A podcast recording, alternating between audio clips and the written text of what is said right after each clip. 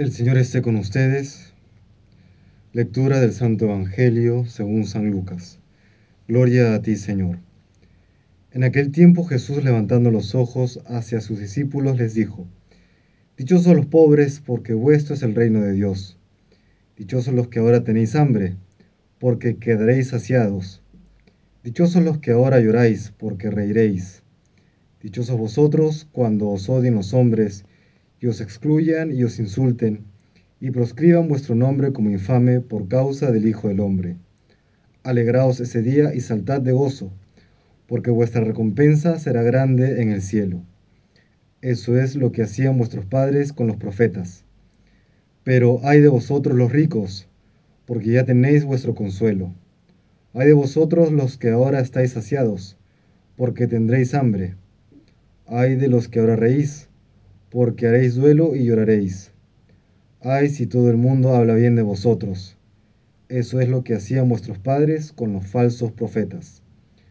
Palabra del Señor, gloria a ti, Señor Jesús.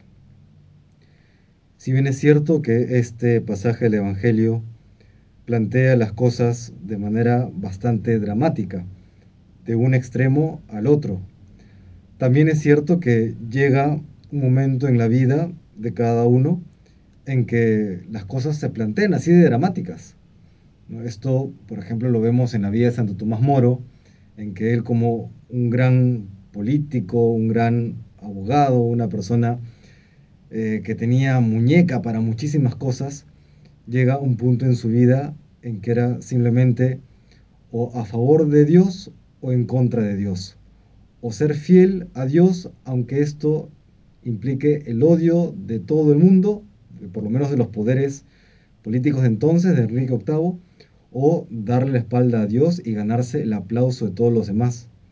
Lo mismo nos pasa a nosotros en cada una de nuestras vidas. Llegará un momento, si es que no ha llegado aún, como lo vemos por ejemplo en Nicaragua, en que será o estar con Dios, aunque eso implique persecuciones, odios, desprecios, pobreza, etc. O ganarse el favor del mundo con todo lo que esto implica y ser infieles a Dios. Y esto, este momento que llegará más tarde o más temprano, eso ya está en la providencia divina, se va preparando con las decisiones aparentemente más pequeñas que vamos tomando en el día a día. ¿Cómo van esas decisiones? ¿Cuál es la tendencia que estamos teniendo. Las pequeñas, medianas, grandes decisiones que tomamos en el día a día, ¿hacia dónde van? Hacia esa fidelidad a Dios, aunque implique que seamos despreciados por los poderes mundanos, o más bien en esa búsqueda de la, entre comillas, gloria terrena, gloria mundana, que sabemos que en el fondo termina comprometiendo nuestra fidelidad a Dios, la, la fidelidad a nuestra vocación a la santidad.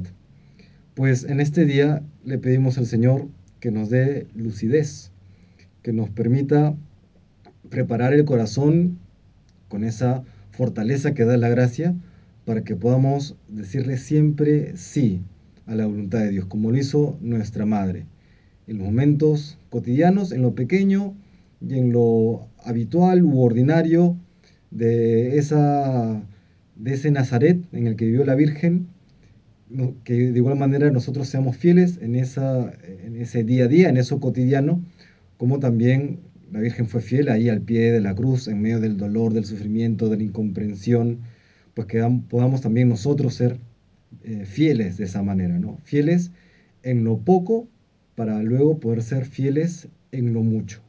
Esa es la preparación que el Señor va forjando en cada uno de nuestros corazones. Y en el Evangelio del día de hoy nos, nos anuncia que ese día, ese momento dramático que vive cada, cada persona, puede, puede llegar, va a llegar.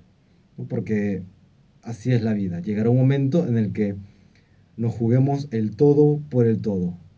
O con Dios aunque implique el, desprecio del mundo, o a favor del mundo, sabiendo que implica también el desprecio de Dios.